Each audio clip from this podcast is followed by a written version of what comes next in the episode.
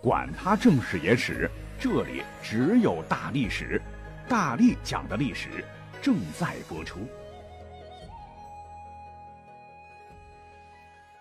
大家好，我是大力丸。前几期节目呢，我们讲到北宋坐拥八十万禁军，为何被西夏吊打时，说到了西夏的开国君主李元昊。那很多听友听过以后呢，啊，对这位党项皇帝是心怀敬佩之情。历史上，李元昊确实生的是英明神武，长骑骏马出行，时人见他气质不凡，都赞他真英雄也。他果真不是什么绣花枕头啊！自幼好读书，精通汉藏等语言，法律、治国经略、佛学、兵法无不精通。年少时便征战杀伐，军事上有勇有谋，堪称西夏的领袖之星。公元一零三八年，时机成熟，李元昊毫不理会宋仁宗刀戈相见的威胁，悍然称帝，在西坞建立西夏，定都兴庆（今宁夏银川市）。追封祖宗，修建宫殿，设立文武两班官员，创造西夏文字，颁布突发令，派兵攻取瓜州、沙州、甘肃敦煌以及肃州（今甘肃酒泉嘉峪关一带）三个战略要地。面对北宋精兵强将来势汹汹，他御驾亲征，与宋军展开决战。经过三川口之战、好水川之战、灵风府之战、定川寨之战等四大战役，凭借其优秀的战略战术指挥才能，西夏歼灭宋军西北数万精锐。尤其是河曲之战中击败御驾亲征的辽兴宗，奠定了宋辽西夏三分天下的格局。可以这么说吧，李元昊不仅军事上百战百胜，堪称不败战神。政治上也是大开大合，凝聚起党项的民族之魂。西夏在其统治之下强大昌盛，这都使得李元昊在史上贤君明主榜单中名列前茅。但是，我们今天讲的主题哈，不是关于他如何英明神武啊，而是历史上著名的爬灰门。哎，什么是爬灰呢？嘿嘿，这得追溯到更加遥远的南北朝。当年和尚皇帝梁武帝萧衍大兴佛事之后呢，江南一带是庙宇如林，香火旺盛，许多善男信女为虔诚祈福，求得菩萨保佑。在庙宇进香时，大量焚烧一种涂有锡箔的纸钱，因而会留下大量含锡纸灰。这锡呢，可以再利用，而且在古代制作不易，价格不菲。这也引得一些贪利之徒在夜深人静之际潜入寺庙时爬灰偷锡，这就是“爬灰”这个词儿的历史由来。呃，又因为“锡”与“媳”儿媳妇的“媳”同音啊，据此呢，很多好事的文人们便将翁媳不清不楚称之为“爬灰”，隐含着偷袭之意啊。儿媳妇那个“媳”。那说到霸占儿媳啊，历史上唐玄宗李隆基那是个很成功的典范。可是今天要讲到的主人公晚辈李元昊，那就悲剧了。原来李元昊他历史上确实是一位旷世奇才不假，但他不是完人呐。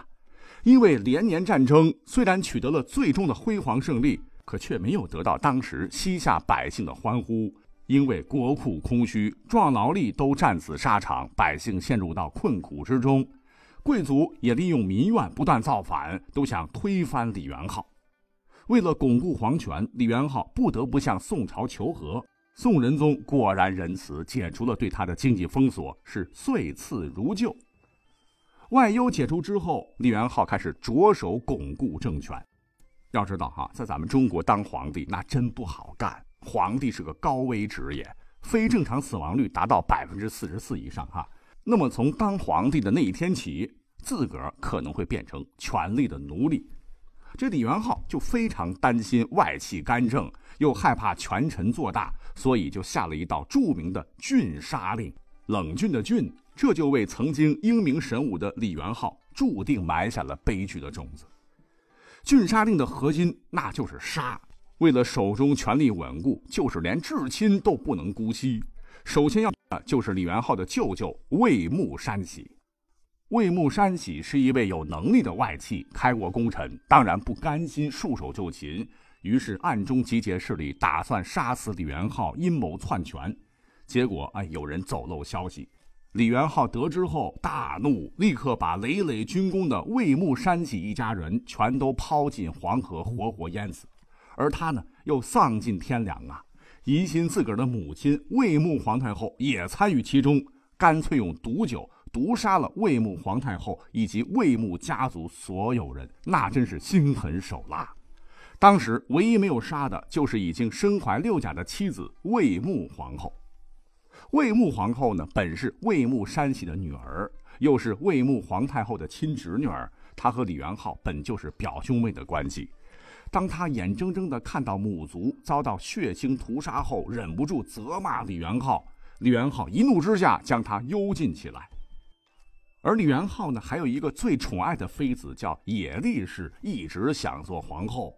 等魏穆氏生下一子之后，野力氏在李元昊面前就夸赞孩子生得漂亮，但又包藏祸心地说，就是长得看着不像李元昊。啊！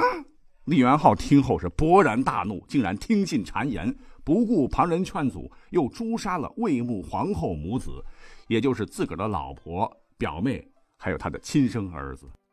接着，李元昊没有住手，又将屠刀对准了屡有战功的叔父韦明山玉一族，杀了个干干净净。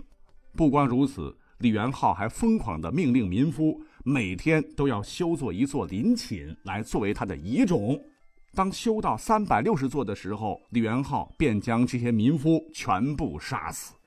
那对于失去权力的恐惧，此时让李元昊整个人变得是越来越疯狂。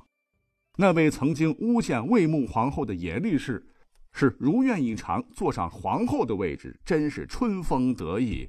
他的儿子宁令哥也被册封为太子。其兄弟野利玉起也跟随李元昊南征北战，是西夏著名的开国功臣呐。那家里头有人做了皇后，野利玉起在朝中的势力渐渐如日中天，这就让被权力吞噬、渐渐黑化的李元昊无法忍受。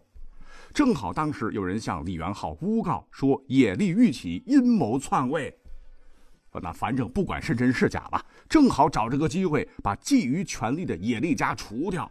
顷刻间，权倾一世的野利家族遭到了灭顶之灾，除极少数人逃脱外，野利家族几乎被屠戮殆尽。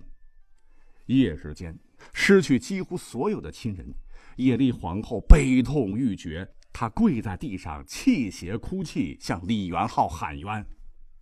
李元昊冷静一想，啊，几百口人命就这么没了。是有些唐突了哈，便让人马上去调查此事。结果是野利玉起完全是被栽赃陷害。听罢奏报，李元昊忽然负罪感是涌上心头。这为了弥补过失，他四处寻找野利氏家族的幸存者。别说，他还真的找到了漏网之鱼。这便是野利玉起的遗孀莫藏黑云，啊，也就是当今皇后的野利皇后的亲嫂子。历史上，这位莫藏氏生的是花容月貌，有西夏艳后之美誉，这就勾起了李元昊另外一个和其英明神武的形象相差千里的恶劣嗜好，这便是好色。李元昊二话不说，饿虎扑狼啊，就把莫藏黑云据为己有。莫藏黑云果然有一手，李元昊被其迷的是五迷三道，欲罢不能，宠爱有加。而此时心有不甘的野丽皇后当然不能忍哦，我全家被你杀了，你竟然还和我的嫂子啊！气不过嘛，就数次找李元昊来理论。在莫藏黑云的挑唆下，野丽皇后最终被废。紧接着，莫藏氏便被册封为新的皇后。不久，生下一子，唤作李亮作，这便是后来的夏懿宗。当了皇后，母仪天下，尝到了权力的滋味儿。莫藏黑云那也是上了头啊！为了巩固地位，他向李元昊推荐了哥哥莫藏额庞。而此时的李元昊已经全然不是建国初期的李元昊，纵情声乐，寻欢作乐，无心打理国政，所有的国事都交给莫藏额庞来处理。可李元昊哪里知道，最危险的敌人不光是朝中重臣呐，枕边人同样危险。为了夺取更大权力，莫藏额旁和莫藏黑云揣摩清楚了李元昊的弱点，精心设计欲谋害太子宁灵哥。话说，眨眼之间，太子该结婚了。作为帝国的大事，李元昊自然得出席宁灵哥的婚礼。可谁也没有想到，当李元昊见到了年轻漂亮的儿媳妇莫仪氏的时候，顿时是色心大动。唐玄宗附体，完全不顾朝臣劝阻，强行霸占了儿媳妇莫仪氏。就这样，太子宁灵哥眼睁睁的看着媳妇儿变成了妈，自个儿被戴了绿帽子，那是恼羞成怒啊！此时已是国相的莫藏额旁见太子宁灵哥郁郁不乐，那机会来了。便挑唆他去杀掉元昊，还给他鼓劲儿说：“只要你杀掉你爹，我们都拥戴你做西夏皇帝。”其实这完全是兄妹俩的奸计。若宁宁哥杀掉元昊，宁宁哥得死啊，可立自个儿妹妹的儿子李亮作为帝。若是没有杀掉，那宁宁哥也活不成啊。到时候把脏水全泼他身上，他还是得死。那太子还是我妹妹的儿子李亮做的。当时。宁宁哥那还没入洞房，老婆成了后妈，两个舅爷全部被杀掉，母亲又被抛弃。如果你是他的话，你会怎么做？只要有血性，一定是怒火满腔啊！于是乎，被一腔愤怒冲昏了头脑的宁宁哥，见手握实权的国相支持他，杀心四起，当夜便拎一把大刀冲入了内宫。当然，这少不了莫藏额旁的帮助。太子如愿以偿，直接冲进了李元昊的寝室，挥刀狠命地向床上元昊的头颅砍去。当时李元昊听到动静，是梦中惊醒，就本能的把头一偏，虽躲过这致命一刀，但咔嚓一下，不偏不倚的刀锋削去了元昊的鼻子。李元昊是忍痛呼救啊！这时早已奉莫藏额旁之命，埋伏在宫门左右的军士一起涌出护驾。宁宁哥是仓皇逃窜，无处藏身，结果便投身莫藏额旁家中。没想到的是，这位国相不但没有按照承诺收留太子，反而马上逮捕了他。而李元昊因鼻创甚剧，昏厥数次，一命改立李亮作为太子，继而一命呜呼了。时年四十六岁，谥曰武烈皇帝，庙号景宗。而宁宁哥呢，被人当了棋子儿。